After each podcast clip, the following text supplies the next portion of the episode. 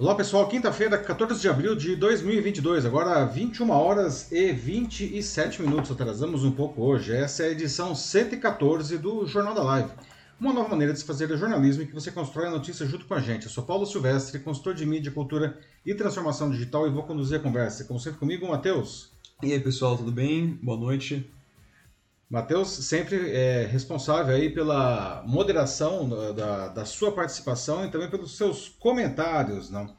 Ah, Para quem não conhece o Jornal da Live, não, é muito simples participar, ele sempre acontece às quintas-feiras a partir das 21 horas e 15 minutos no meu perfil do YouTube, do LinkedIn e do Facebook. Trazemos cinco notícias aqui e debatemos as notícias com vocês. Vocês vão deixando aqui nos comentários das lives mesmo, na plataforma da sua preferência, ah, o que você acha sobre os assuntos. O Matheus seleciona o que, que vocês estão escrevendo e a gente vai conversando, certo? A ideia é realmente essa, conversar a notícia.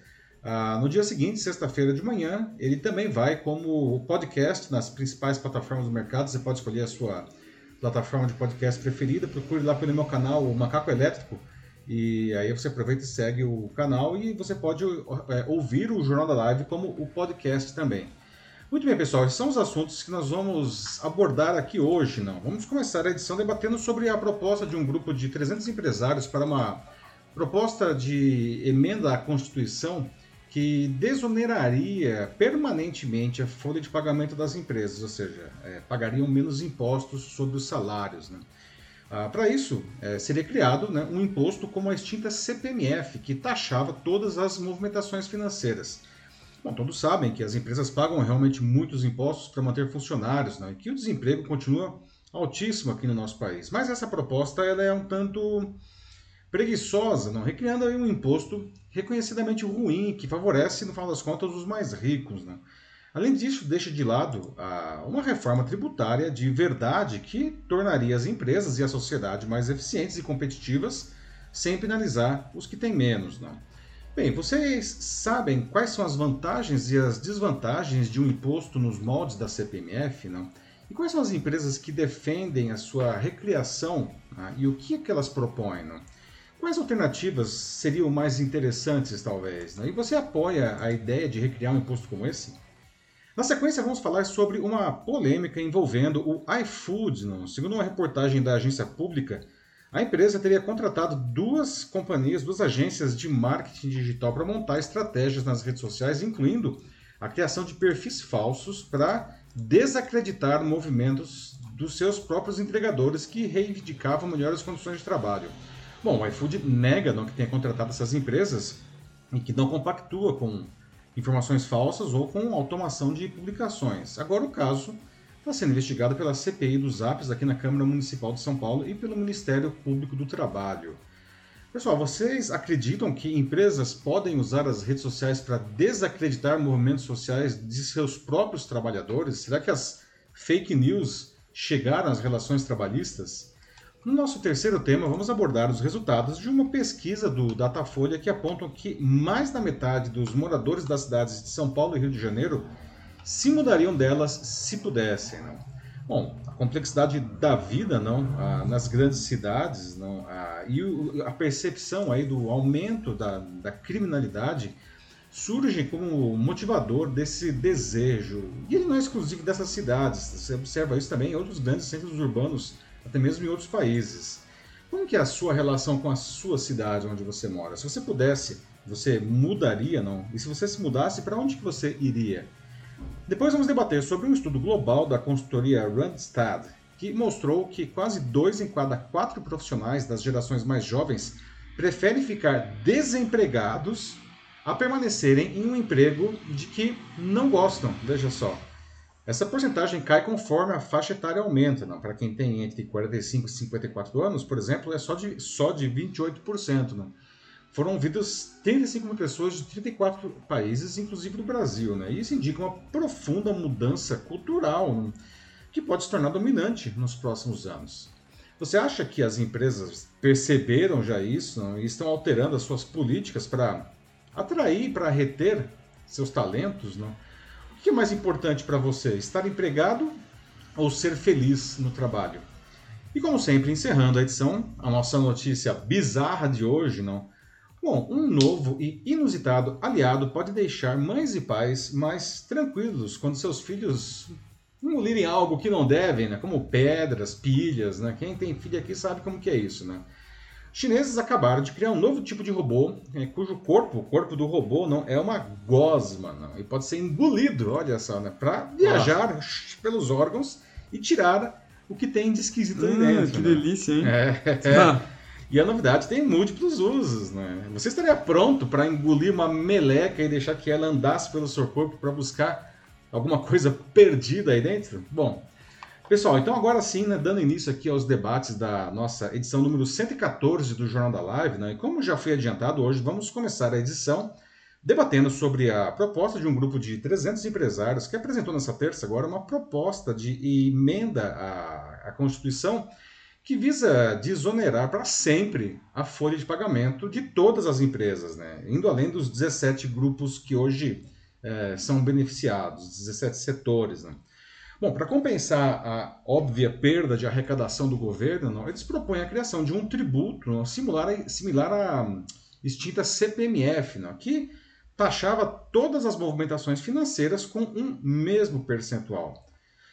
Bom, essa ideia ela é polêmica no mínimo, não. A gente precisa, evidentemente, diminuir o desemprego no Brasil, que continua altíssimo, não. E também a gente sabe que os empregadores pagam muitos impostos associados a cada profissional que contratam, não. Isso desde sempre, não. Não há nenhuma dúvida com relação a isso.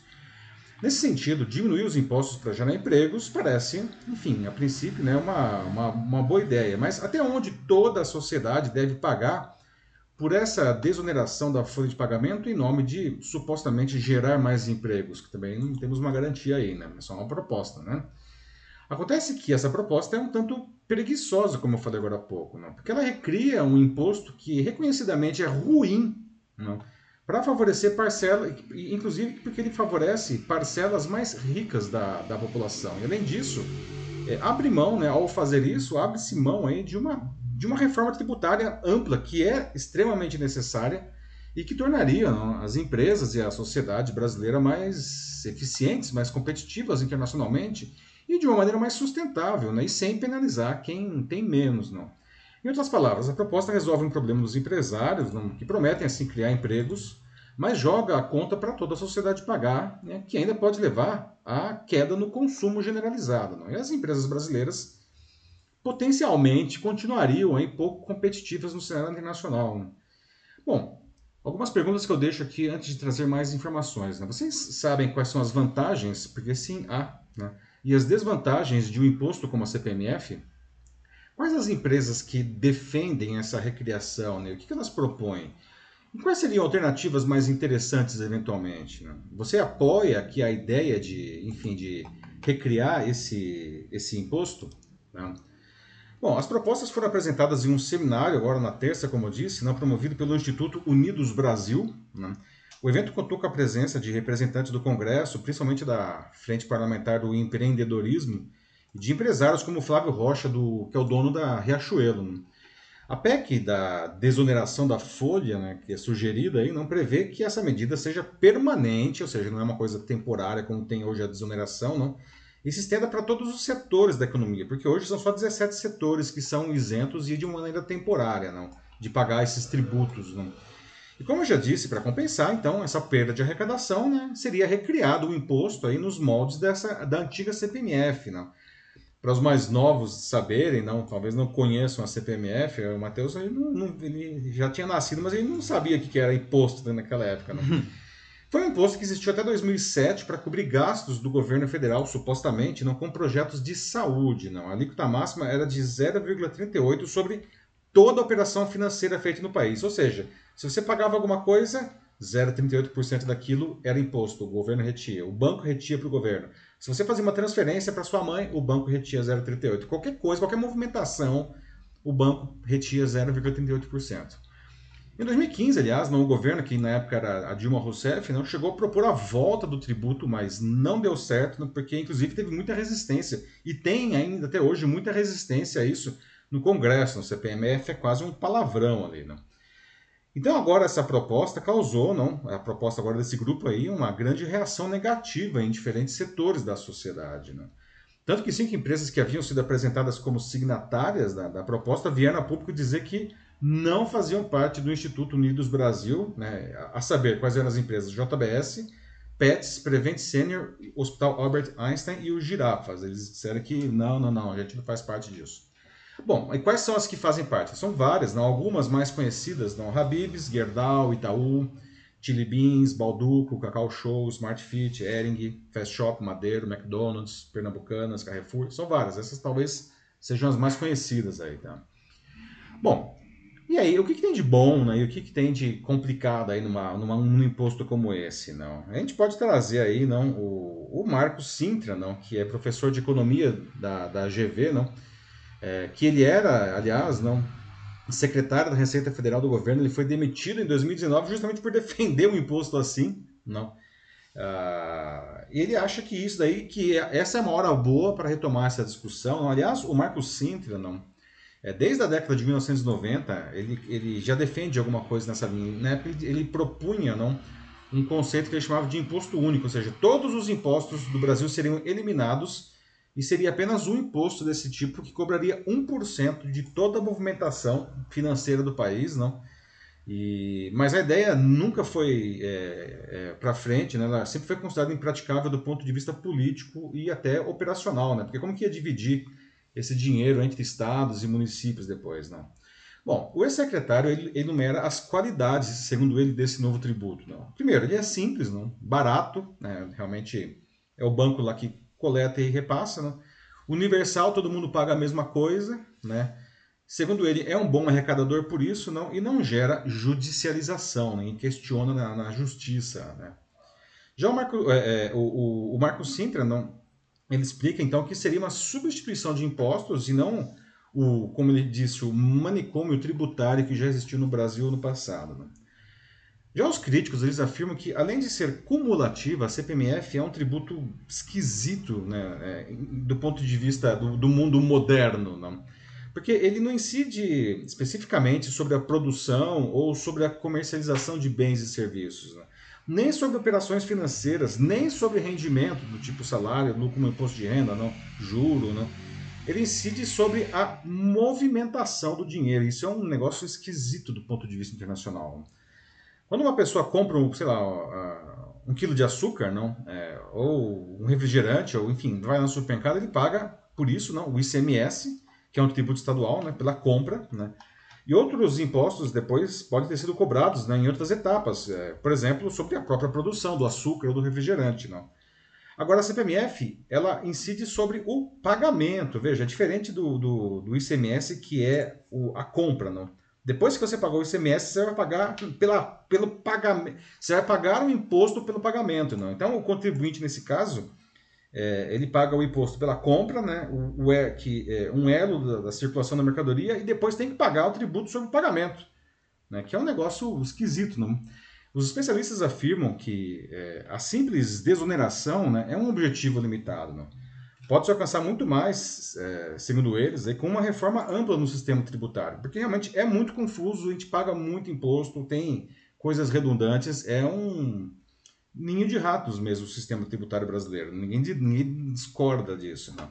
Se a, como a reforma então bem desenhada, não, que, que o país realmente precisa e não nunca que aparece isso, não, uh, o sistema, aí, o Paulo Guedes, aliás, essa era uma das grandes promessas dele, né, e nunca foi para frente isso daí, né. O sistema ele, ele se tornaria mais funcional, né, mais equitativo, não, tornando aí o país inclusive mais eficiente, não, mais competitivo e, e socialmente mais justo, né. Então, pessoal, agora eu queria ouvir de vocês aqui, tá? É, quem é que, aliás, se lembra da CPMF, não? O que, vocês achavam dela? É, vocês ficaram felizes, enfim, quando ela acabou, não? Que alternativas vocês é, indicariam para esse momento, não? Vocês apoiam a ideia aí da, da desse grupo de empresários de para desonerar a folha de pagamento e dessa maneira supostamente gerar mais empregos, é, uh, criar, recriar um imposto aí com os moldes aí da CPMF, não? E aí, Matheus, o que, que, diz o pessoal? Bom, vamos começar aqui então, hoje à noite. É, começando pelo Paulo Helfstein, que ele diz que, na opinião dele, seria bom para o governo, mas que para o Brasil não. Então, já começando por aí, acrescenta que o Lula adorava uma CPMF. É, é verdade, é verdade. Não, uhum. Aliás, a Dilma tentou, né? O Paulo bem lembra aí, não? Ela tentou recriar isso daí, não? E só não foi para frente porque, enfim, por falta de apoio no Congresso mesmo. O Congresso barrou. Uhum. É, é, como o Marco Sintra fala, não, é um imposto com alto poder arrecadatório e não tem como escapar, não, porque qualquer movimentação que você faz na conta tá pego. Não dá para sonegar isso daí, não. Ah, o que, por outro lado, também é uma coisa meio injusta, porque não existe aquele conceito que é um conceito cada vez mais é, comum em vários países do mundo, que é alíquotas progressivas, ou seja, quem ganha mais deveria proporcionalmente pagar mais. Né? Então, como a, essa porcentagem ela é absolutamente a mesma para todas as movimentações de todas as pessoas? Ah, o, o, mais pobre paga exatamente a mesma alíquota do mais rico. Não? Ah, que do ponto de vista liberal isso faz todo sentido, mas do ponto de vista social é, é injusto. Não? O que os países mais desenvolvidos fazem hoje justamente é que quem paga mais, proporcionalmente, paga né, alíquotas maiores, não? Muito bem. Que mais, Matheus? Depois eu tenho aqui com a gente a Lucy Izina, que ela disse que há mudanças grotescas referente a tudo nesse novo momento. Tudo muito estranho e incerto, vamos rezar para que melhore. É, vamos rezar pelo melhor mesmo, assim, para que... eu não sei, porque esse imposto realmente parece muito muito esquisito mesmo. Assim, pelo menos para mim, tipo, eu não vivi, né? Quer dizer, eu vivi na época, mas não, como você falou, não, não se lembra, não, né? Não lembro, né? Não sabia bem nem que era um imposto direito, né? Mas é, é, mais um imposto assim, agora, tipo, muito difícil. É, é mais então, veja só, né? Qual que é? Então, como a Lucy colocou, né, só tem, vou ter que rezar mesmo para que venha alguma coisa melhor aí, né? É, tira-se supostamente impostos, não, que incidem aí sobre a folha de pagamento que é muito alto mesmo. Ninguém, de novo, ninguém discute que é muito caro você contratar um profissional no Brasil, não. E isso, inclusive, diminui aí não, a possibilidade de as empresas contratarem. Então, tirariam-se esses, esses impostos que são pagos pelas empresas, né? É, em compensação, toda a sociedade, inclusive as empresas, pagariam esse novo imposto, que é um imposto universal, como diz o Marco Sintra. Não? É, que é por isso, não, daí mesmo vem justamente a, essa, essa, essa polêmica toda, não. Depois tem o Sandro Custódio no YouTube dizendo que a CPMF vai fazer com que a gente volte a usar dinheiro em papel. Bom, olha só que interessante. Sandro coloca um negócio bem interessante, não? É, isso era um negócio que se observou na época que a CPMF, não, porque que acontece? É, ah, vamos supor, é, eu, eu recebo um salário, né, meu salário lá na conta corrente, a empresa paga o CPMF pelo dinheiro que ela colocou ali. Aí toda vez que eu tiro o dinheiro, eu pago o CPMF em cima desse dinheiro que já pagou o CPMF pela empresa. E se alguém que recebe meu dinheiro repassa, paga novamente o CPMF, ou seja, é um imposto cumulativo que é uma aberração né, em, em, termos modernos aí, não. E o que realmente o pessoal fazia, não, era fazer com que o dinheiro ele saísse completamente dos meios eletrônicos, não? que as pessoas ficavam com o dinheiro em papel, não? porque quando o dinheiro passava de mão em mão no papel não se incidia a CPMF. Não? Uma das coisas que aconteceram quando a CPMF acabou é que teve um avanço enorme nos métodos eletrônicos de pagamento. Não? Então o Sandro traz um ponto muito interessante aí, bem lembrado, Sandro, que se isso realmente for para frente, a gente vai começar a ver aí, não? É, o renascimento do dinheiro em papel, não bem colocado, porque essa é uma maneira das pessoas fugirem aí da CPMF, né? Que, aliás, desculpa, é, quiçá até do cheque, veja só, não. As pessoas, será que elas vão parar de fazer Pix, porque Pix, né, vai cobrar CPMF para voltar a usar o Nossa, cheque. Nossa, e, e, o Pix é tudo hoje, direto, assim. Nossa, o Pix hoje, é, ele tem mais Pix do que Doc, TED, cheque, é, é um negócio que caiu no gosto da, da, população, né? E cairia também tudo na CPMF, caso voltasse. Cai, é, porque é uma transação, né? E toda transação você incide CPMF, né? Ó, depois tem a Gisele Maier dizendo que é, o negócio parece que é pagar cada vez mais impostos. Pois é, não. É, uma das reclamações que o pessoal tinha, e eu também na época me lembrava, não, é, era uma sensação de que nós pagávamos muitos impostos, não, que a CPMF era só mais um imposto, não. Porque nós continuamos pagando imposto de renda, ICMS, ICS, PIS, COFINS e tudo mais que você tem direito. Né? E além disso, toda semana vinha lá no seu extrato bancário né, uma linha dizendo CPMF, que era quanto que você estava pagando naquela semana pela sua movimentação, que era um negócio que irritava profundamente, porque era realmente, como a Gisele disse, mais um imposto, não. Vale dizer que a CPMF foi criada, não, é, supostamente aí para ajudar o Brasil né, nas questões da saúde, não. Mas no final das contas ele virou só mais um imposto para o governo arrecadar e fazer o que bem entender com esse dinheiro, não. Então era extremamente irritante, né, para dizer o mínimo. Não? Exato, mais do que só mais um imposto, acho que o que atrapalha tanto, assim, é que, que incomoda tanto, é que é mais um imposto e não, a gente não vê esse retorno que deveria ter, né? Com Como que a gente paga. de praxe aqui no Brasil, uhum. né? A gente paga muito imposto e aí você não vê o, enfim, o resultado desse dinheiro, dessa dinheirama toda, né? Aliás, ultimamente a gente até tem visto bastante, né, Matheus? Mas não exatamente do jeito que a gente gostaria. É, né? pois é. O noticiário tá mostrando aí, né, caminhos aí bem indevidos do nosso dinheiro. Sim, sim, infelizmente. Acho que dá pra gente seguir pro próximo. Seguimos adiante? Sim. Pessoal, muito bem. Então agora 9h48 aqui, vamos para o nosso próximo tema. Vamos falar agora sobre uma polêmica envolvendo o iFood, não? uma empresa aí que explodiu aí, não, de, em utilização como todos os aplicativos de entrega não, durante a pandemia, não.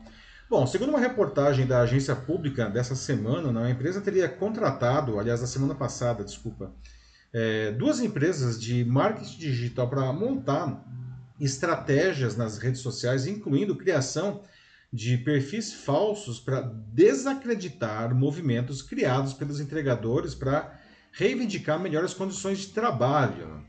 O iFood, evidentemente, nega né, que tenha contratado essas empresas, essas empresas também não, não dizem, negam tudo isso aí. Não?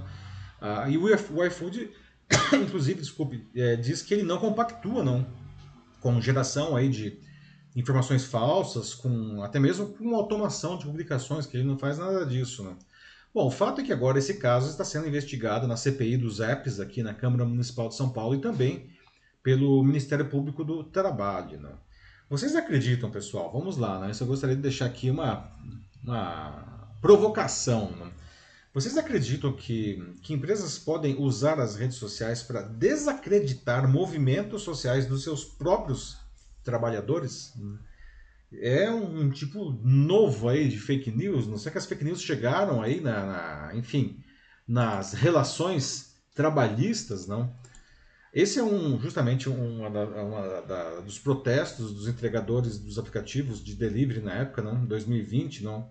E agora a vereadora Luana Alves do PSOL aqui da Câmara Municipal de São Paulo encaminhou nessa semana convocações aí para que os representantes das empresas é, que teriam sido contratadas pelo iFood para desmobilizar essas movimentações dos, dos entregadores não sejam ouvidos aí pela, pela CPI dos aplicativos. Não. Essa CPI que investiga não, a situação trabalhista de colaboradores desses aplicativos, além de, enfim, contratos e pagamentos de impostos dessas empresas. Nessa semana também, uma report... É, bom, na semana passada, como disse, não, uma reportagem da agência pública detalhou como que a empresa, como que o iFood especificamente, teria contratado duas agências, uma delas é a Benjamin Comunicação e a outra é a Social QI, QI né, para montar estratégias de ação nas redes sociais, com a criação de perfis falsos que criticavam os movimentos, como o Break dos Apps, né, que foi lançado em julho de 2020, para justamente reivindicar melhores condições de trabalho. Né. De acordo com essa reportagem, a, a campanha também disseminava suspeitas quanto as motivações da, dessas manifestações dos grupos de entregadores.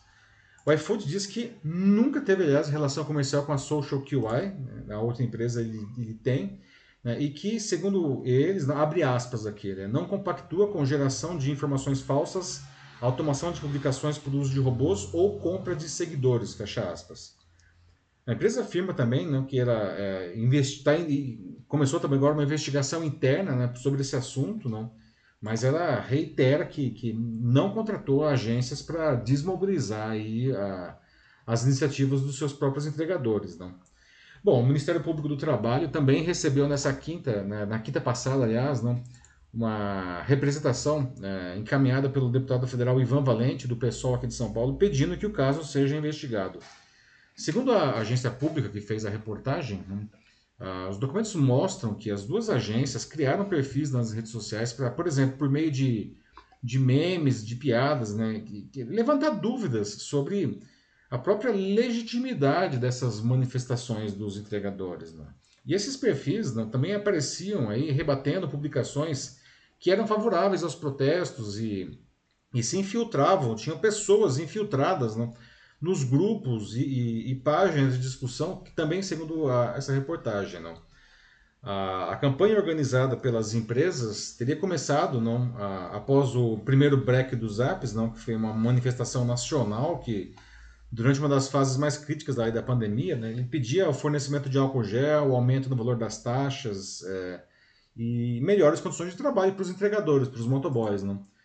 De acordo com a reportagem, não, um dos atingidos pela campanha foi o Paulo Lima, que é o, popular Galo, não, que é o líder do grupo de dos, um grupo chamado entregadores antifascistas, né, que aliás ganhou uma projeção nacional aí durante essas manifestações. Né. O Galo ele é citado em um vídeo, nessa reportagem aparece lá o vídeo no, de uma funcionária de uma, de uma das agências, que inclusive ela fala que eles teriam matado o Galo, né, insinuando que, que o Galo tinha, que, o, que, esse, que o, o, o Paulo Lima ele tinha, inclusive, intenções, motivações políticas não, pra, com, as manifestações. Não. E diz, sugere até que ele seria candidato e que aí tinha acabado com ele. Né? Bom, tem indícios aí não, de uma estratégia realmente articulada de desmobilização não, e de que as posições contrárias ao break não fossem espontâneas. Muitos entregadores diz, dizem que lá em 2020 ainda eles desconfiavam não, que, de que as empresas da, de entrega, não só o iFood, não, eles estariam criando aí é, movimentos contrários, porque eles viam coisas assim é, é, que tinha muito dinheiro, carro de som, assim, para. Como supostamente fosse grupos rivais aí bagunçando ali. Ah, por exemplo, teve um, uma coisa que aconteceu que ficou muito forte em abril de 2021, teve, tava tendo um protesto no Pacaembu, não? É, cuja pauta seria a prioridade na vacinação contra o Covid-19, não? E, e aí tinha lá é, um, um, outro, um outro grupo dentro da manifestação, supostamente seriam motoboys também, não? vestidos como tal, falando tal, e, e apresentando outras pautas. E esses caras tinham. É, distribuíam adesivos, tinham caminhão de som, né? e, e, aí os, os, motocas, como eles dizem, não, eles falam, cara, como que esses caras têm dinheiro para fazer tudo isso, né? Alugar um carro de som custa muito dinheiro, a gente não tem dinheiro, de onde que veio esses caras, não? Uhum. Então tinha uma, uma, desconfiança muito grande, não? Ah, bom, o, o, o, agora a CPI aí da Câmara, não, aqui de São Paulo? Câmara dos Vereadores, uh, começou a trabalhar, não, uh, em, em, outubro de 2021 eles iniciaram essa CPI, não. No começo eh, tratava apenas do transporte individual, mas acabou incluindo agora essas plataformas de entrega, não. E a comissão tem dois braços principais, um que trata de recolhimento de impostos e taxas municipais e outro que tenta definir parâmetros para esses profissionais. Vocês estão trabalhando bem, não, você não tem, enfim, abusos ou jornadas aí exaustivas, não. Então, né, é, não sei se vocês sabiam dessa história, não explodiu realmente aí nessa na semana passada, não. Vocês acham disso, pessoal? Será que as empresas, não, não só essas empresas, vão pensar é, no sentido amplo, não. As empresas poderiam né, usar as redes sociais para desestabilizar não, propostas sociais dos seus próprios profissionais, um, um estilo novo de de fake news aí associado a relações trabalhistas, não? Vocês já tinham pensado nisso? O que, que vocês acham? E aí, Matheus, o que o pessoal diz aí? Bom, vamos lá. É, da Gisele Maier, ela fala aqui só de que não faltava mais nada, só. Uh, Gisele, não sei se você puder expandir um pouco mais, assim, ou é. saber o que, que, faltava ou não. É, assim, aqui uhum. realmente a história é muito bizarra, né? Acho que é isso sim. que a Gisele quer dizer, não? Olha só, né? Acho que ponto chegamos, não? Agora nós temos aí é, de novo, dando todo o benefício de dúvida ao iFood, não, mas enfim, levando, pegando, tirando o iFood da jogada, mas colocando no sentido genérico aí, não. Empresas que poderiam, né? É, porque antes sempre, sempre existiu um embate, né, Matheus, assim, entre, enfim, faz hum, parte sim. aí da luta de classes, você pode chamar isso como você quiser, não, mas enfim, entre os empregadores e os, e os, e os seus os trabalhadores, não. É, enfim, de, de um querendo puxar um pouco a sardinha aí para o seu lado, não. É, e isso sempre aconteceu, sei lá, num, numa escala do sindicato, né, coisas assim. Agora, de repente, o sindicato é colocado de lado não e, e, e, entram as redes sociais. Mas o que eu acho que é interessante a gente até discutir aqui, não, que diferentemente de um embate aí sindical, não, ah, que é um negócio às claras, não, os dois lados estão lá com as suas propostas e debatendo, discutindo. Num caso como esse, não, isso é uma coisa feita de uma maneira completamente é um- é um- escondida, não. É, não está claro, não. E Esses caras estão aí dentro das redes sociais, não, É, é, desestabilizando pautas trabalhistas, não, em, em- em nome dos interesses das empresas, de uma maneira que, a princípio, né, ninguém deveria saber que isso existe. Aí agora veio essa reportagem e, aliás, uma belíssima reportagem. Eu recomendo que vocês procurem, é a agência pública, tá? É, que deixa muito, muito claro como que foi o funcionamento desse negócio aí, não? Sim, né? E, e assim, e essa a vontade assim, né, dos, dos entregadores, eles se sentirem né, mais, é, mais incluídos mesmo, mais respeitados, de fato, isso realmente é algo que já vem de muito, muito tempo, assim, né? Sim. Desde o começo da pandemia. E agora, assim, a gente tá aqui perante a possibilidade de, de mais uma CPI, então, entre tantas já. Já, é, na verdade, Aham. é uma CPI da Câmara Municipal aqui de São Paulo que já está acontecendo, né? Que no começo ela está desde outubro rolando, né? É, Mas ela tinha uma proposta mais limitada, ela estava avaliando só o transporte individual, né? Ou seja, tipo Uber, assim, né? E agora os caras ampliaram ainda, quer saber a questão dos impostos municipais estão sendo recolhidos e se os profissionais, aí, os entregadores, não é, se eles a- a- a- estão sendo explorados. Porque existe uma grande discussão aí, não? É, que é uma discussão que não é só do Brasil, em todos os lugares em que Uber e afim estão presentes, não? que é a precarização do trabalho. Não? Uhum. Afinal de contas, os motoristas, os entregadores, não, eles são funcionários ou não da plataforma. E todas as plataformas dizem que não, eles são parceiros. Sim, né? até mesmo eles chamam eles de empreendedores. É, exatamente. Que eles né? estariam simplesmente fornecendo a plataforma como um, um espaço para apoiar eles. Por É. isso, parceiros. Mas a gente sabe que não é bem assim, né? Ninguém tá lá exatamente como. É, ou pelo menos não, a maioria não tá lá como um empreendedor, né? Alguém que tá querendo construir algo assim com, com aquilo. Ainda mais durante a Não pandemia. se constrói nada, aliás, né? É assim, você vê, né? Tipo, o pessoal tá lá porque é, precisa, por necessidade mesmo. É, e aliás, Aham. isso é uma coisa que aparece na reportagem, eu tô, sei que o pessoal está falando aí, mas vamos resgatar as perguntas já, mas vamos só concluir esse raciocínio que eu acho que é interessante, né? É, como uma coisa que a reportagem da agência pública demonstra, não? Como que era esse método supostamente aí de, de deslegitimização dessas, desses movimentos, não? É, o, o, o pessoal que estaria supostamente infiltrado, não? Porque, enfim, o pessoal que gerava lá o- a movimentação, eles estavam lá propondo melhores condições, não, enfim, melhores taxas, queriam melhores condições de trabalho. Né? E, e, e faziam greves, então, né? eles não iam entregar enquanto as plataformas não melhorassem essas condições. Já esse pessoal infiltrado e esses bots, esses perfis falsos, não, eles falavam, nada disso, né? eu quero trabalhar, se não fossem essas plataformas eu não teria trabalho nenhum. Né? Então, é, me deixa trabalhar, não. É, eu dava um break no break, aí não, eles falavam assim, não. Essa era a grande, é, é, era, era um dos mecanismos de desestabilizar a mobilização, né? de desacreditar, não? e tentar fazer até com que os próprios motocas aí, não, é, largassem mão da mobilização e voltassem a fazer as suas corridas. Né? Tem aqui agora comigo o Cido Freitas Primo, que diz que existe um movimento mundial, inclusive, que acabou de ser proposto no estado da Flórida, que é a proposta de uma jornada de trabalho com 32 horas semanais.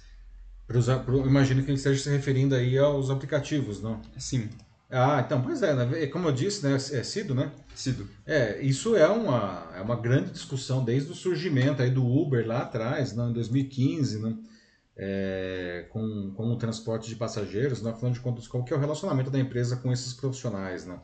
Ah, e agora o Cido traz aí, ele é obrigado pela, por compartilhar essa notícia, não sabia mesmo, né, que na Flórida existe essa proposta aí da criação de uma jornada mínima de 32 horas, né? Então, isso criaria um vínculo efetivamente, não, entre entre os motoristas, no caso, e, o, e a plataforma. Né? Ah, não, ele diz que é geral, na verdade, não é só dos, dos entregadores. Ah, tá, ok, entendi, Aham. entendi. Ok, mas é isso aí, beleza, obrigado. Sim, é uma coisa que a gente, inclusive, chegou a discutir, não, não exatamente essa, é, o movimento que tá rolando agora na Flórida, né? Uhum. mas de que tem realmente uma tendência hoje, assim, da, por parte dos funcionários, dos trabalhadores, de trabalharem cada vez menos, né? Menos horas para que eles possam. Ah, sim, mas aí é uma É. proposta de trabalho mínimo ou máximo de 32 horas? É, não diz, mas Ah, imagino tá. que, Que... É, que existe Nossa, agora, né? A gente até trouxe aqui, como o Matheus lembrou aqui no Jornal da Live, essa, essa proposta internacional né, que surgiu aí nos países nórdicos, lá Finlândia, Suécia, não? de fazer, por exemplo, jornadas de trabalho de quatro dias na semana. E, e a Europa já há muito tempo vem diminuindo o, o, o máximo não, das horas de trabalho, como uma maneira, inclusive, de fazer com que mais pessoas trabalhem, mas todas elas trabalhem menos. Não? Acho que dá para passar para o próximo. Vamos para o próximo aí? Maravilha. Então, atenção pessoal, agora 10 e 2 aqui no Jornal da Live. No nosso terceiro tema, vamos abordar os resultados de uma pesquisa do Datafolha que apontam que mais da metade dos moradores das cidades de São Paulo e do Rio de Janeiro se mudariam delas se, se fosse possível. Né? A complexidade da vida nas grandes cidades não, e, a, e, e a criminalidade mesmo, essa percepção, pelo menos, de um aumento de criminalidade, não, surge como esse o motivador desse desejo. Não? E isso não é exclusivo dessas duas cidades, evidentemente. Não? Aliás, a gente observa isso em grandes centros urbanos de, de, do Brasil inteiro, de outros países até, né? Então, antes de trazer dados da pesquisa, já deixo algumas perguntas aqui para vocês. Né? Como que é a sua relação com a cidade onde você mora? Né? Se você pudesse, você se mudaria? Né? E por que sim você faria isso, ou por que não, né? caso você não se mudasse? Né? E, e se você tivesse um poder mágico, o que você mudaria na sua cidade? Qual que você considera os grandes problemas da sua cidade? Né? E no caso de enfim, de você se mudar uh, para onde você gostaria de ir, ou uma cidade especificamente, ou enfim, um, um tipo específico de, de cidade, não? Bom, segundo o Datafolha, 55% dos moradores da capital paulista sairiam da cidade se pudesse. No caso do Rio de Janeiro, essa porcentagem sobe para 59%. Não? Mais da metade mesmo. Mais da metade, não? É interessante observar né, que o Datafolha indica que, historicamente, tem oscilações na relação de amor e ódio das pessoas, dos habitantes das cidades. Né? Por exemplo, aqui em São Paulo, no ano 2000, 64% né, das pessoas, mais do que hoje, portanto, diziam que elas queriam deixar São Paulo. Doze anos depois, em 2012, 60% diziam que não iam sair daqui de jeito nenhum. Veja só, teve uma inversão aí. Né? E aí, de lá para cá, né, de 2012 para cá, né, essa proporção das pessoas que, que moram em São Paulo e querem sair da cidade vem aumentando. E aí chegamos de novo agora aí com, com essa porcentagem aí de 55% querendo sair daqui da cidade, não. Comparando com outras metrópoles do mundo, não, a gente vê algumas semelhanças. Por exemplo, Nova York, aí, não, uma grande metrópole mundial, não, lá é, 59%, né, justamente a mesma porcentagem do Rio, não, eles concordam com a frase que diz: Minha família teria um futuro melhor se nós nos mudássemos da, da cidade de vez. Né? Uma pesquisa divulgada na semana passada, por coincidência, lá, né? lá em Nova York, aponta que a criminalidade não, é o principal problema para 41% dos nova-iorquinos. Né? E por aqui o Datafolha captou que o medo também é muito alto. Né? Os resultados apontam para uma, uma prevalência generalizada do medo nas, nas capitais de São Paulo e do Rio. Né? Seja de crimes contra a vida, seja de crimes contra o patrimônio. Né? Entre aqueles que sentem muito ou um pouco de medo não, dos crimes, oito em cada dez sentem medo de ser assassinado nas ruas aqui em São Paulo e, e, no Rio de Janeiro, enquanto nove em cada dez têm medo de ser assaltado. No estado de São Paulo, então não só na cidade, no estado, tá, o principal medo, segundo a pesquisa, não, é o de ser assaltado na rua, que é medo de 83%, não, seguido de assalto no semáforo, 78%, assassinato, 73%, assalto em casa, 71%, sequestro, 66%, e ser atingido por bala perdida, 66%. Já no Rio, não, no estado do Rio, é, lá o, o, principal medo é assalto na rua, 87%, né, assalto no semáforo, 82%, ser atingido por bala perdida, veja aqui no Rio, né, é maior do que São Paulo, 80%, ser assassinado, 79%, ser assaltado em casa, 68%, e ser sequestrado, 67%. É interessante observar não, que os especialistas eles afirmam que tem uma certa coesão aí do medo não, nos estudos sobre segurança. Não. Por exemplo, não, eles dizem que as pessoas mais velhas costumam ter muito mais medo que as pessoas mais jovens. Né? Mas agora, né, eles apontam que esse estudo aqui do Datafolha mostra que isso pode estar mudando aqui no Brasil, né? porque Bem mais que a metade dos homens, mulheres, ricos, pobres, negros, brancos, todo mundo tem medo. Não? Como se toda a sociedade tivesse impactada pelo medo. Não? De acordo, só que olha só que coisa curiosa. Não? De acordo com a Secretaria da Segurança Pública aqui de São Paulo, no ano passado, 2021, o Estado registrou, curiosamente, não, o menor número de homicídios em 20 anos. Já no Rio de Janeiro, no ano passado também, segundo o Instituto de Segurança Pública, não, o, foi o menor registro de mortes intencionais desde 1991. Né? Então, os especialistas explicam que o medo não necessariamente está relacionado à criminalidade real. Não? Ele, o medo ele, ele engana porque ele revela, na verdade, o estado de ânimo da população e não o que está ocorrendo de verdade na criminalidade no lugar. Não? Então, ah, segundo esses especialistas, não, os discursos de que a população precisa se armar para resolver os seus conflitos, não, eles podem estar amedrontando ainda mais essas pessoas. Então veja, está diminuindo a criminalidade, mas como tem muito esse discurso, precisa se armar, precisa se armar, as pessoas estariam ficando com mais medo. Não? E isso está em linha, aliás, com o que realmente a gente tem observado. Aí, nos últimos três anos, não, a população brasileira se armando muito mais e, ironicamente, não é, ficando com mais medo, né? e aí querendo sair da, da sua cidade. não. Então, eu queria ouvir de vocês agora, não? vocês sentem medo? Né? Medo de que tipo, aliás? não? Ah, e como que é a relação disso, não? ou de vocês, independente do medo? Não? Como, que, como que é a relação de vocês com a sua cidade? Vocês gostam? Vocês não gostam, vocês não mudariam de jeito nenhum dela, vocês se mudariam dela assim que pudessem, não? Ah, quais são as motivações aí? Não? E se você pudesse mudar alguma coisa na sua cidade, não? O que, que você mudaria? E aí, Matheus, o pessoal já está falando aí? Um pouco. É, o Sandro Custódio no YouTube fala de que ele nem viria para São Paulo, então ele nem é, mas nem mesmo é, fazer aquela visita também não, ele passa, assim, realmente. O Sandro que mora né, no sul, lá do Rio Grande do Sul, fronteira quase é com o Uruguai, né? Sim. É, é um lugar bem mais bem mais pacífico, eu diria. Bem ah. mais pacífico do que São Paulo, certamente, né? Sim, com certeza. Aí depois eu tenho a Ana Lu Souza Machado, que ela diz que né, é, poucos recursos dificuldade de acesso a. Ela coloca aqui laser, mas acho que ela quis dizer taser, porque. Não, lazer, não. Ah, dificuldade de acesso, de acesso a lazer, eu acho que ela quer dizer. Ah, sim, deve não ser. Não é o laser, lazer. É, mas. então, lazer com. É, então, tá certo. É lazer. Então, e fora que as pessoas se tornam parte da sua vida. Então tomam conta de tudo, é porque tem muita gente mesmo. Assim. Ah, é então... porque vamos colocar na perspectiva. Uhum. A Ana mora em Caxambu, cidade pequena. Ela tá falando que são coisas, entendo que são coisas que ela não gosta de Caxambu, é isso. Acho que sim. É, tipo, coisa de, limitada de lazer, tudo, né? Deve ser isso? Deve ser. uh, bom, você gosta Mas de São Paulo? É, uh, eu gosto de São Paulo. Uhum. Eu gosto, assim, na verdade, eu sempre digo não, que aqui dentro do Brasil, pelo menos, não é a minha cidade é São Paulo. É claro que tem um monte de problemas, nós já fomos assaltados, né? Sim. Mas é, é a cidade que eu, eu gosto do ritmo da cidade, eu gosto da, da, das oportunidades que a cidade oferece, né? tanta coisa. É, até puxando o gancho aí não, do, que a, do que a Ana falou, não. É, todo tipo de lazer que você quiser, você vai encontrar aqui, né? Tem algumas coisas bem bizarras, assim, que muita gente, aliás, desconhece, nem sabe que existe, mas existe, está aqui em São Paulo, né? Para quem gosta de comer coisas diferentes, São Paulo tem um lugar, né? Quem gosta de, enfim, assistir coisas culturais, né? Uhum. esportes, enfim, sim. São Paulo é onde você encontra de tudo, né? Sim. sim. Então eu gosto de São Paulo a, a despeito de todos os problemas, não não não não trocaria São Paulo por outra cidade, pelo menos não aqui no Brasil, né? É. E você?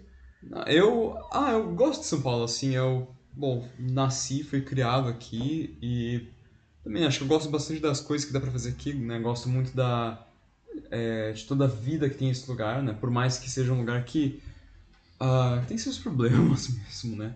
Assim, é, é um lugar assim, tipo, que tem uh, muita poluição, tem criminalidade, assim, é um lugar mais, mais violento, mas acho que não é também de todo mal, assim, não é uma coisa, tipo, que você sai na rua e... Não é inconvivível, né? É, não, não é um lugar inóspito, assim, pra, pra vida humana, né? Também, assim. É, dá para viver, dá para viver bem até, assim, tem muita coisa interessante, assim, é só o fato de estar aqui, assim, uma coisa que eu até falo muito, assim, que eu gosto de fazer, que muita gente acha estranho, é que eu gosto muito de uh, pegar transporte público, gosto muito de pegar ônibus, gosto muito de pegar metrô, e não sei dizer, assim, uma sensação meio esquisita até, mas é algo que é, me faz sentir um pouco mais parte da cidade. E aí eu me sinto bem com isso, me sinto como parte de algo muito maior e e para mim isso é, isso é muito legal, muito mesmo. Legal, uhum. muito bem. E que mais o pessoal está dizendo aí, Matheus? Ah, então, Sandra e Ana estão conversando aqui um pouco, né, no, é, no YouTube. Em que o, a Ana realmente fala, né? É que era lazer com Z, né? Foi um corretor fanfarrão aí, colocou com S. aí a. Aí é, eu, fiquei, falou, eu "Ah, achei engraçado, né? Dificuldade, em Caxambu você tem dificuldades de conseguir laser. Nossa, é um negócio meio ficção científica, né? É, Sandra me responde, né? Nossa, achei que você queria uma arma laser de verdade. Ai, nossa. É, fala, ah, interior, aí a Ana continua, né? Que interior é muito pra final de carreira, pra, pra aposentado, enfim.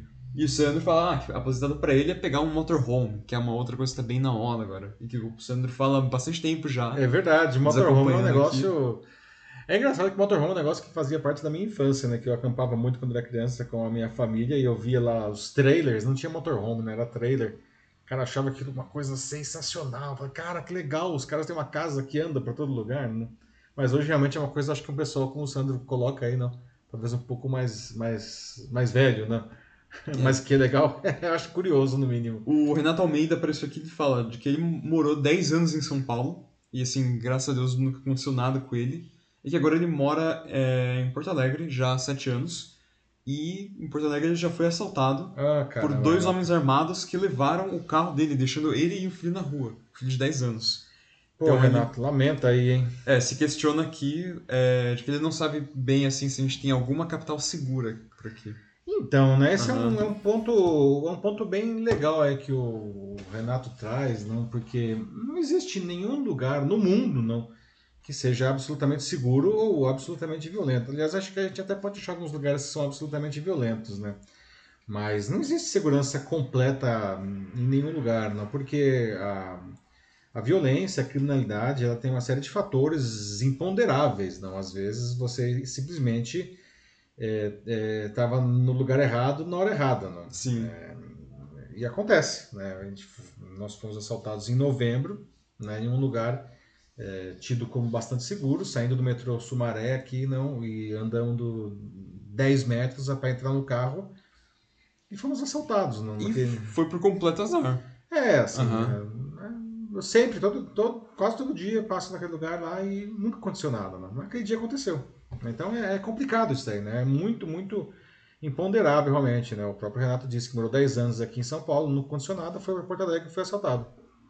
É, então Porto Alegre é mais violento que São Paulo? Não. Mas, entre aspas, deu azar, não.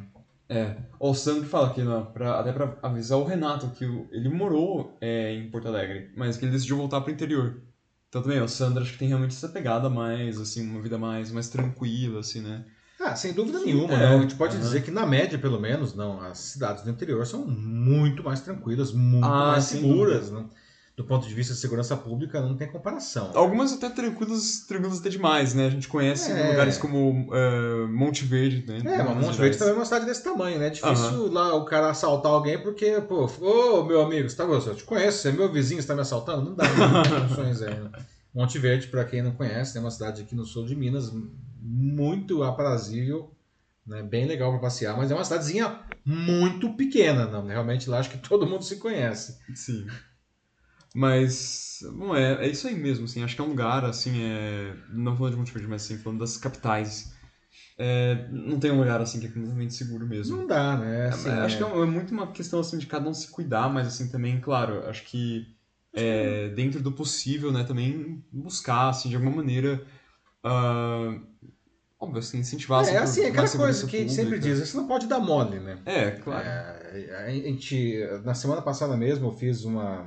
Semana passada? Não, foi na semana. Na sexta-feira, fiz uma enquete no LinkedIn, né, a partir de uma notícia, que foi manchete do Estadão, dizendo que o PCC entrou de sola aí no negócio não, de, de roubo de celulares para fazer Pix, não. Eles roubam celulares de bairros nobres aqui de São Paulo, da região da Paulista e tal. É, e rapidamente, eles, antes que a vítima consiga bloquear o telefone, avisar o banco, eles fazem Pix, né? E valores que chegam a passar de 100 mil reais, né? Porque o pessoal com mais grana na região nobre, assim, não? Uhum. E aí depois eles vendem o celular, inclusive no exterior, né? Caramba. É, agora, assim, é, é, a, a polícia fala, né, como que é o perfil né, do assaltante? Né? São caras de oportunidade. O sujeito está andando com o celular na rua ou no carro, não? Porque, inclusive, a gente acha que os bandidos são super tecnológicos, eles não são, né?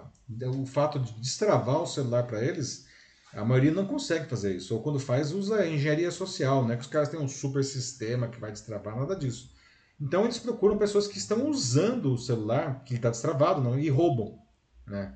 Então a, a, a primeiríssima, primeiríssima dica é jamais, jamais mesmo use o celular na rua e nem no, no carro, né? E nem no ônibus, não. Assim, é, se você precisar usar o celular, você precisa estar dentro de um ambiente. Essa é a dica número zero hoje para combater esse que se tornou de é, longe o maior roubo do, das grandes cidades, que é o celular. E de preferência um ambiente que não seja público.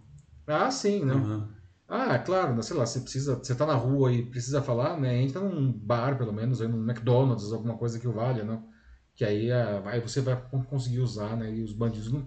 Bom, acho que eles não vão roubar dentro do McDonald's o celular, né? Também já seria demais a ousadia. É. Né? Não, e se não tiver nada perto, é... espera. Espera. Espera. Uhum. É assim, resista bravamente, não? Mas é, essa é a, é a sugestão principal da polícia, né? Hipótese nenhuma o celular na rua. Não tem lugar seguro para isso, né? O roubo é de celular ficou extremamente disseminado pela cidade. Né? É. Mais Bom, algum aí, Matheus? Vamos para a próxima? É, tem mais um aqui, da Vamos Valdirene lá. Cristina Ferreira. Ô, Valdirene, tudo bem? Ela fala, morou em Itacaré e foi assaltada lá. Olha só, Itacaré que é uma cidade né, do interior, lá do sul da Bahia, uhum. não, cidade turística, tudo. Só que como os bandidos não sabiam mexer no, no iPhone dela, eles devolveram. Nossa, como assim? Uhum. Isso é um caso incrível. Nossa, não, é tipo, e, e, e assim, ela não, ficou grata, né? Mas assim, São Paulo ainda bem parece que nunca Nunca veio pra cá, inclusive, também. Então, até Nossa, aqui é o contrário, né? Aqui se o cara rouba o seu celular, você tem um celular muito vagabundo, o cara fala, ô, oh, e o cara te devolve, fala, mas não tem um celular melhor aí, não? aqui é o contrário, né? os caras querem iPhone, querem Galaxy S, não. Nossa, lembrei até de uma história aí, não lembra do Orlando. É, como que é o seu peru lá? Era o... Esqueci o nome do ator. Ah. É... Putz, também. Enfim, do seu peru lá, não? E que ele tava contando uma vez que ele foi assaltado lá no Rio de Janeiro. E aí, durante o assalto, os caras que tinham roubado, e aí eles viram, eles reconheceram lá o Orlando, né? E falaram, nossa, é o seu peru, é o seu peru! Ô, oh, imita aí, faz o seu peru tal, né? Faz o Scooby-Doo, que ele dublava um monte de vozes, e ele uhum. começou a fazer, né? e aí os bandidos devolveram tudo para ele, e falaram, é seu peru, seu peru. Mas é que, infelizmente, poucas pessoas têm essa chance, não, de ser uma pessoa famosa a ponto de os bandidos se amigarem, não, e devolver o fruto do roubo, né? Acho que é isso aí. Tá. Uhum, dá para seguir. Muito bem, pessoal. Agora aqui, ó, 10 e, 10 e 19 agora, não? Ah, vamos debater sobre um estudo global agora que mostrou que praticamente metade dos profissionais das gerações mais jovens preferem ficar desempregados a permanecerem em um emprego que eles não gostam. A Val está aí, não? A Val é de RH, não? não ah, o que você acha disso, Valma? Bom, essa porcentagem cai, inclusive, conforme a faixa etária aumenta. Não? Para quem tem de 45 a 54 anos, né, é de 28% essa, essa coisa de querer ficar desempregado, ser infeliz no trabalho. Não? O estudo ele ouviu 35 mil pessoas de 34 países, inclusive o Brasil, né? E isso indica realmente não, esse desejo, aí, essa preferência. Não? É uma mudança cultural interessante, não? que pode se tornar dominante nos próximos anos, porque justamente são os mais jovens não? Estão trazendo isso e eles vão envelhecer e uma hora eles vão ocupar né, aí todo o mercado. Né? Você acha, não? Eu pergunto para vocês, não? Vocês acham que as empresas, enfim, perceberam isso, não? ou pelo menos as, mai as maiores ou as mais modernas, enfim, e elas estão alterando as suas políticas para atrair e para reter os seus talentos, não? O que é mais importante para você? Né? É mais importante estar empregado ou ser feliz no, no trabalho. Né? O estudo ele foi realizado no, pelo Work Monitor da consultoria holandesa Randstad. Randstad é. Ele mostrou que quase dois em cada quatro profissionais das gerações mais jovens preferem ficar desempregados a permanecerem em um emprego de que não gostam. Né? Cerca de 56% da geração Z e 55% dos millennials disseram que deixariam o emprego se isso interferisse em suas vidas pessoais. Segundo os autores do estudo, essas descobertas devem servir como um alerta para os empregadores, não? porque eles afirmam que, que é uma clara mudança de poder, não? de barganha e andamento aí, não? à medida que as pessoas repensam as suas prioridades. Não? A pesquisa também apontou que 70% dos profissionais estavam abertos a novas oportunidades de emprego, né? e desses, 32% da geração Z e 28% dos millennials relataram que estavam procurando emprego. Além disso, 49% estavam confiantes em encontrar um novo emprego rapidamente se fossem demitidos ou saíssem dos seus atuais trabalhos. Né? Os pesquisadores afirmam que, como as gerações mais jovens agora têm vantagens no mercado de trabalho, cabe aos empregadores reavaliar como atrair talentos, não? Ah, e uma maneira de se tornar, por exemplo, mais atrativa aos olhos dos profissionais, de novo, segundo essa pesquisa, não, é oferecer melhores pacotes de benefícios. Não? A pesquisa mostrou que 22% dos empregados receberam um aumento nisso aí, nos benefícios, não incluindo assistência médica, previdência, treinamentos. Não? Enquanto isso, 71% disseram que a capacidade de trabalhar de qualquer lugar, não, isso é uma mudança que também aí que ficou muito forte com a pandemia, não, era importante para eles. Mas 53% ah, achavam que não tinham essa flexibilidade nas suas funções atuais. O estudo também mostrou que a maioria dos jovens quer trabalhar em empresas cujos valores da empresa estejam em sintonia com os seus valores pessoais. Né? Por exemplo, diversidade e inclusão né? não pode ser só palavras. Né? Ah, também eles foram citados como uma prioridade para as gerações mais jovens. Né? 49% das pessoas da geração Z e 46% dos millennials disseram que eles não trabalham não trabalham em uma empresa que não esteja fazendo esforços nessas áreas de diversidade e de inclusão. Né?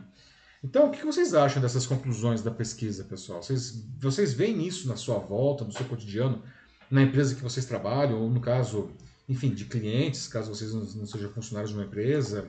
Ah, vocês acham que as empresas já se conscientizaram, pelo menos algumas delas, né? já se conscientizaram dessas mudanças comportamentais, principalmente dos mais jovens, não? É, para alterar suas políticas de recursos humanos, não? Ah, e o que é mais importante para você, né? Que aí o tema principal aí, né? Para você, o que é mais importante? Estar trabalhando ou estar feliz no trabalho, não?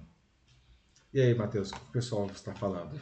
Ana Souza Machado ela disse que acha que isso sim é, é, é uma mudança no perfil de novas economias e que assim, ela fala um pouco dela, né? Diz que ela faz qualquer coisa para que ela não, é, não tenha um patrão.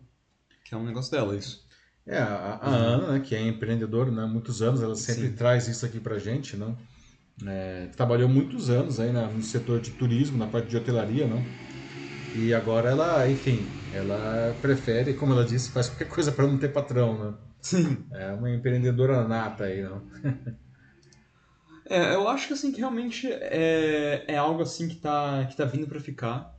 E acho que a tendência, assim, com o passar dos anos, é que esse, essa taxa aumente cada vez mais. Uhum. Porque acho que assim, é, eu fiquei pensando um pouco também, né? Quando a gente fechou a pauta, a gente escolheu é, trazer esse assunto para cá, né? O que, que eu gostaria, né? Porque ao mesmo tempo eu penso assim, tudo bem, é muito ruim ficar no emprego que você não gosta, é muito desagradável, mas ao mesmo tempo é, a outra alternativa é ficar desempregado. É uma coisa que eu fico meio assim dividido, porque. É, ou seja, como que eu vou conseguir me manter então? E isso é, é mas então, é interessante, né? Matheus. Você é uma, você está exatamente no target dessa pesquisa. Você é geração Z, não? Qual dos dois você, você conseguiria dizer qual que é mais importante para você? Nossa, não sei, assim, eu acho que eu acho que felicidade seria realmente mais importante, mas assim, eu só sairia de um emprego que fosse muito ruim se é, eu, assim, com uma certa antecedência já conseguisse planejar é, um outro lugar, assim, para entrar rapidamente, assim, em pouco tempo. Ou seja, você pra... não vai sair na alegria, falando, sai daqui, não quero nunca mais ver vocês. Assim. É, não, não. Mesmo que eu queira muito, é, eu tentaria me segurar, assim, pelo menos até eu encontrar uma, uma nova proposta, assim, algo promissor mesmo, que eu realmente já tenha altas chances de, de conseguir, porque senão aí eu fico com Bom, tudo bem, eu fico sem emprego chato, que é legal, mas ao mesmo tempo eu fico sem, sem, sem dinheiro. Receita, né? Eu não tenho como. É, tem, tem uma máxima aí no mercado de trabalho que diz o seguinte, né? É muito mais fácil você arrumar emprego estando empregado, não? É um negócio engraçado isso, né? Sim. Ah, é, quem está empregado parece que aumenta a empregabilidade. As empresas querem pessoas que estão empregadas, não? Às vezes bons profissionais, pelo simples fato de não estarem trabalhando, acabam perdendo chance aí no mercado de trabalho, não? Mas é uma característica que realmente é, acontece, não? É, A Ana Lúcia acabou de escrever aqui, ela disse que ah, ser feliz é muito bom, curtir a vida é, e ter uma graninha. É, justamente essa é a parte né, que, me, que me pega, né? Eu, eu quero curtir a vida, mas também preciso ter a, um sustento, né? Preciso ter alguma coisa. Curtir a vida sem ser miserável, não? É, senão eu, putz, eu não consigo nem sair não de dá casa. pra curtir né? a vida também. É, é, aí fica um pouco complicado. E você, assim, se você estivesse, né, é, começando agora, assim, tipo, no mercado, é... É, é, é, isso é uma Aham. questão hipotética, né? Porque se eu estivesse começando agora, eu já seria velho, não? Mas enfim. Mas, com, Mas, assim- você, se você fosse novo ainda. Assim, vamos pensar, quando eu comecei minha carreira, eu acho que eu, eu, teoricamente, eu sou o finzinho da geração X, mas eu sempre me considerei bem no meio da geração Y, assim, do ponto de vista de comportamento, não. É, Eu sempre procurei uma empresa, não, e isso é uma coisa que para mim é, é um fato até hoje. Eu sempre procurei empresas que eu de alguma maneira gostava daquele lugar. Eu tinha que admirar a empresa, eu tinha que admirar o produto e eu tinha que a questão dos valores, não, que o pessoal fala hoje, isso sempre foi muito forte em mim. Eu não sei se talvez pelo fato disso ser uma coisa muito determinante, determinada aqui dentro de mim, não. Eu tive a sorte de sempre conseguir trabalhar ou quase sempre conseguir trabalhar em empresas em que dava para ter essa sensação, né? Ah, tanto que hum, raras vezes eu acabei sendo demitido. Eu sempre eu mudava de empresa quando eu via a chance de ter uma empresa mais legal ainda. Né? Eu sei que isso é uma exceção da regra, né? mas respondendo a sua pergunta, eu acho Aham. que é, eu nunca quis ficar desempregado, mas era super importante para mim né, ser feliz no, no trabalho. Ah, bacana isso. É, acho que ficar desempregado, assim, é uma coisa que...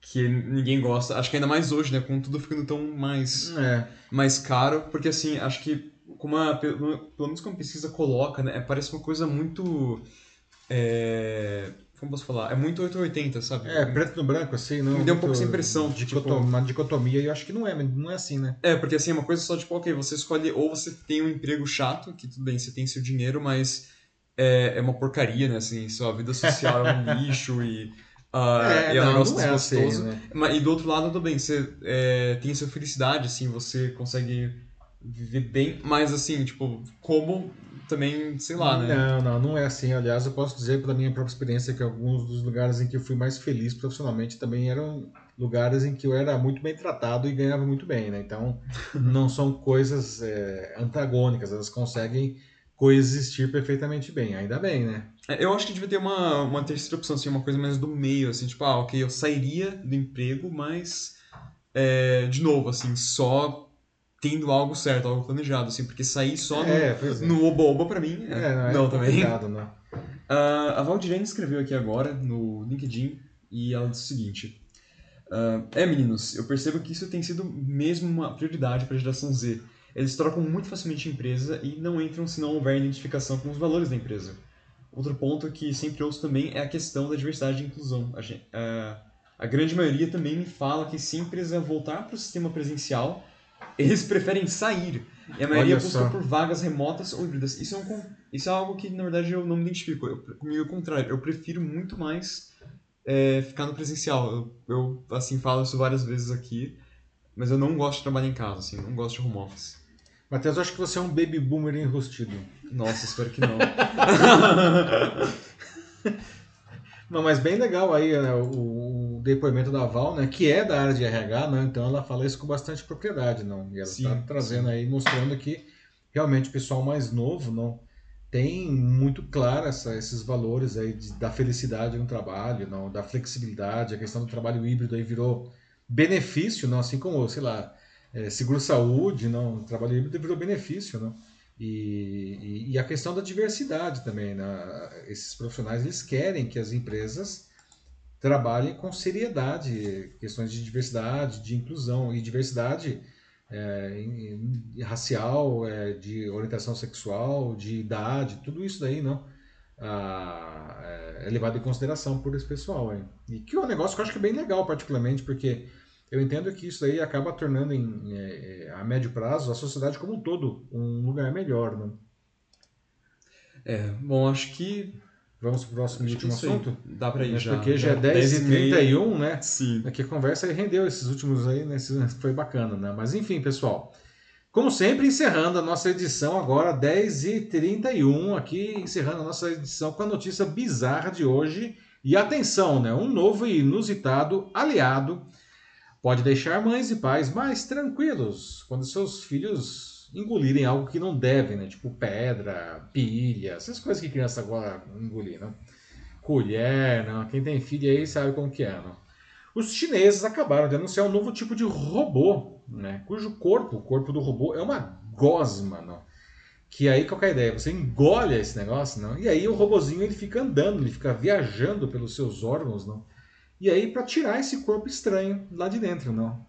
Obviamente é uma novidade que tem múltiplos usos, imagine, não? Né? Além de percorrer os nossos corpos, não? E, ou os corpos aí dos rebentos aí atrás de porcaria, não? Mas, né, você estaria pronto para engolir uma meleca que controlada remotamente para deixar que ela ande pelo seu corpo buscando alguma coisa perdida lá dentro, não?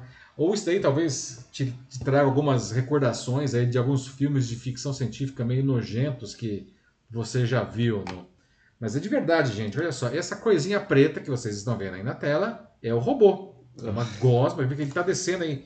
Esse é um, é, é um, caminho que os cientistas fizeram e o robozinho, olha só, ele, ele se né, espremeu e passou ali pelo, espacinho, não? Que nojo. É, a preta aí é o robô, não?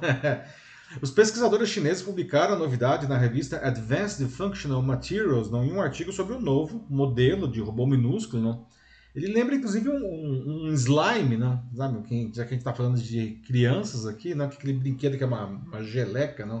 O pessoal mais velho, tipo eu, assim, vai falar: ah, geleca eu lembro, slime não sei o que é. Eles dizem que a, a invenção pode ser útil para retirar esses objetos não, que, que de alguma forma entraram no corpo de alguém, não, como no caso é um objeto que as crianças engoliram. Não. Modelos de robôs parecidos, eles explicam também nesse artigo, eles já existiam. Não, é, e aí eles trazem, por exemplo, né, só que eles não eram tão eficientes. Né? Por exemplo, tinha alguns robôs feitos com um material chamado de elastômero, que é basicamente silicone, né, para ficar mais fácil. É um material interessante, não, que ele, tem, ele é muito adaptável no, a diferentes ambientes, mas ele não consegue ser maleável o suficiente para fazer com que ele passe por espacinhos apertados, como esse aí que o robozinho está passando aí na foto. Não. Tem outros tipos de robôs também, né, que são feitos com materiais líquidos, líquido mesmo, não, que é o contrário praticamente do outro. Não. Eles passam por qualquer lugar, não. Ah, ah, só que aí, é, só que eles são muito frágeis, não. Eles, às vezes tem, tem ambientes que eles não conseguem, não. Ah, então agora não ah, o, o, o, os cientistas não o que eles fizeram então aí para para melhorar essa, essa tecnologia né? eles juntaram um pouco das duas é, das duas opções aí né? fazer um robô que conseguisse ter uma alta resistência né, com a capacidade de passar por, pelos espacinhos minúsculos não e para conseguir né, isso eles juntaram é, as duas capacidades, não, no principal método, foi misturar é, duas substâncias químicas que compunham esses outros dois tipos de robôs. Né? O primeiro é o bórax, parece lá o Borat, não?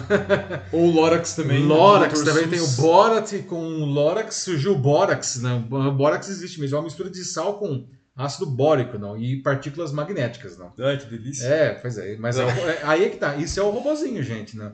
E a segunda, não, eles misturaram o bórax com álcool, um tipo específico de álcool. Né? E essa combinação, que é uma coisa aparentemente simples, né, é a essência dessa nova invenção. Né? E os testes foram feitos para verificar se o robozinho, afinal de contas, é, ele é eficiente para trafegar pelos diferentes ambientes. não? Aí eles fizeram, passaram por tubos bem fininhos, não, é, diferentes formas, e o robozinho lá passou. E, e aí quando que, é, é, é atingia lá o objetivo dele, não. E tinha que provar que ele funcionava, não. Ah, inclusive em locais diferentes, papel, água, plástico, gel, não. E o robozinho, ó, a nhaca lá, ela era persistente, não. E por ter essas partículas magnéticas dentro da nhaca, não, a, a, principal utilização do robozinho, né, então, é tirar realmente objetos minúsculos aí de dentro do, de um corpo, por exemplo, não. Ah, e aí eles mostravam assim como, como que funcionava. Parecia uma ameba, não? Ele, sei lá, tinha lá o objeto, ele ia lá e passava por cima assim. Parecia que estava fagocitando o negócio e aí arrastava para fora, não? Olha só que coisa mais singela, não. Nojenta, né? Mas enfim, funciona, né? Os pesquisadores explicam que no futuro não, o robô poderá inclusive auxiliar no, no trabalho de cirurgiões. Não? O cara está lá fazendo uma cirurgia e aí joga o robozinho lá para dentro do, do, corpo do, do cara que está sendo operado e ele vai lá e faz alguma coisa. Né? Ah, ah, e, e, na verdade, não, os pesquisadores falam que, que essa gosma digital aí, não é, robótica, é, ela vai poder ser usada em qualquer, não é só no corpo humano, né? em qualquer lugar que, pequeno, apertado, para colher algum objeto lá, ele vai ter utilidade, não? Enfim, né? O que vocês acham disso, não? Você acha isso simpático? Você acha isso inteligente? Vocês acham isso nojento, não? Alguém aqui tem filho pequeno em casa, não? Vocês teriam um desses robozinhos aí guardados na gaveta de remédios lá junto com o termômetro de repente, não? Quando esse negócio estivesse no mercado, não? Ah, e como que seria? Vocês engoliriam é, por, por opção, né? Não, por livre não. opção um negócio desse para tirar alguma coisa lá de dentro, vai saber, né? Não, imagina você, por livre espontânea vontade, pegar uma gosma chamada é. Bórax. Bórax. Mas você assim, engolir. É tipo é, ostra, não? aquela coisa, quem comeu ostra daqui já? Ah, ah, mas ostra é gostoso, assim, isso aqui. Não, é... ostra não é gostoso. É, não, é, ostra é bom sim. Aí a gente discorda. Nossa, não, a Valdiane já responde aqui, né? Quando, ah, quer colocar o Bórax em você? Fala, nossa, não, nem a pau. Nem, a Bórax. Ó, quem mais? Ah, no Suzy Machado aqui né, fala, e se, e se o, o robô, o Gosmo, enfim, se ele resolve pegar algo que não deve? Boa pergunta, Ana. Uhum. Né? Tem que perguntar para os chineses aí, né? Como que o robôzinho sabe o que, que ele tem que pegar, não? E... É, tô, tô, falando aqui, ah, com certeza vão ensinar a roubar rim, fígado, o Sandro falou, é, bom, é, mais outras, uma máquina outras, pro bem e pro mal. É, mas é, ou, outras utilidades, não, assim, é, vamos extrair aí é, o rim do cara para vender, não.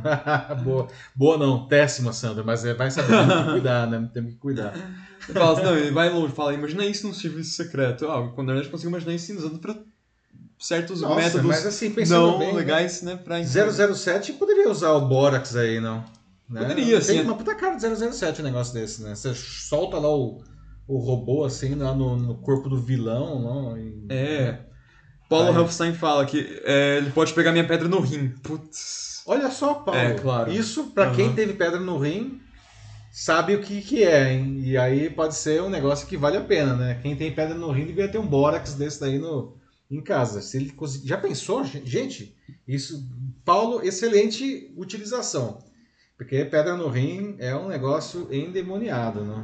Não, assim, tipo, um negócio que, cara, assim, o Borax poderia salvar sua vida, então. Nossa senhora. É. Eu só não sei exatamente por onde o Borax ia sair depois, né? Isso tem um caminho mais curto aí, é um negócio meio é. esquisito também, né? A saída do. Deixa pra lá. Sandro já hum, falando só, provavelmente eu aprenderia a programar esse robô, mas considerando que antes ele falou sobre o negócio de serviço secreto, de usar pro bem e pro mal, fico meio Vamos lá, Sandro, cuidado, cuidado com o que você tá pensando aí, cara. é, mas ó, o Kill lá, o Q, não, do, do 007 aí, o Sandro, você pode ser, se candidatar a ser um novo Q aí, né? O cara lá que cuidava da, das, dos gadgets do James Bond. Aí por fim a Gisele Maier fala que, nossa, ela acha que não, também não teria coragem, muito nojento e. É, nossa, assim, eu usaria só, assim, também última da última hipótese. Assim. É, sei uhum. lá, né? A gente faz endoscopia e dormindo, né? De repente, dormindo, você enfia um negócio. Mas vai, cara, esse negócio é tenso. É tenso. É, não é, é aflitivo pensar assim, essa gosma caminhando em você. É, pois é, não. E como a Ana falou, acho que foi a Ana, né? Vai saber por onde que esse negócio vai se ele não vai trazer coisa que não deve. É, rim, fígado, sei lá, né? Ai, gente, mas é, fica aí, ó, fiquem preparados aí, né? Daqui a pouco, né? Daqui a alguns anos, na sua farmácia mais próxima, Borax com álcool. Não. Ai, é ai. isso daí, Matheus? Por hoje só. Tá bom. Então, pessoal, é isso. Obrigado aí pela conversa, né? É muito bom conversar com vocês sempre. Chegamos ao final, a edição 114 do Jornal da Live. E amanhã está disponível como podcast para quem prefere esse formato. Cuidem-se bem, amanhã é feriado, aliás, né? É bom bacalhau para quem é de bacalhau, né? E bom feriado prolongado, bom fim de semana. E a gente se vê novamente na semana que vem com a edição 115 do Jornal da Live, quinta-feira, a partir das 21 horas e 15 minutos. Um abraço para vocês. Tchau, tchau, pessoal. É isso aí, gente. Muito obrigado por hoje, mais uma vez, no que pôde participar aqui. E é isso aí, então aproveitem bem esse, esse feriado agora que está chegando, né? É, curtam muito com responsabilidade, se cuidem. E é isso aí, Feliz Páscoa! e até a próxima. Tchau, tchau.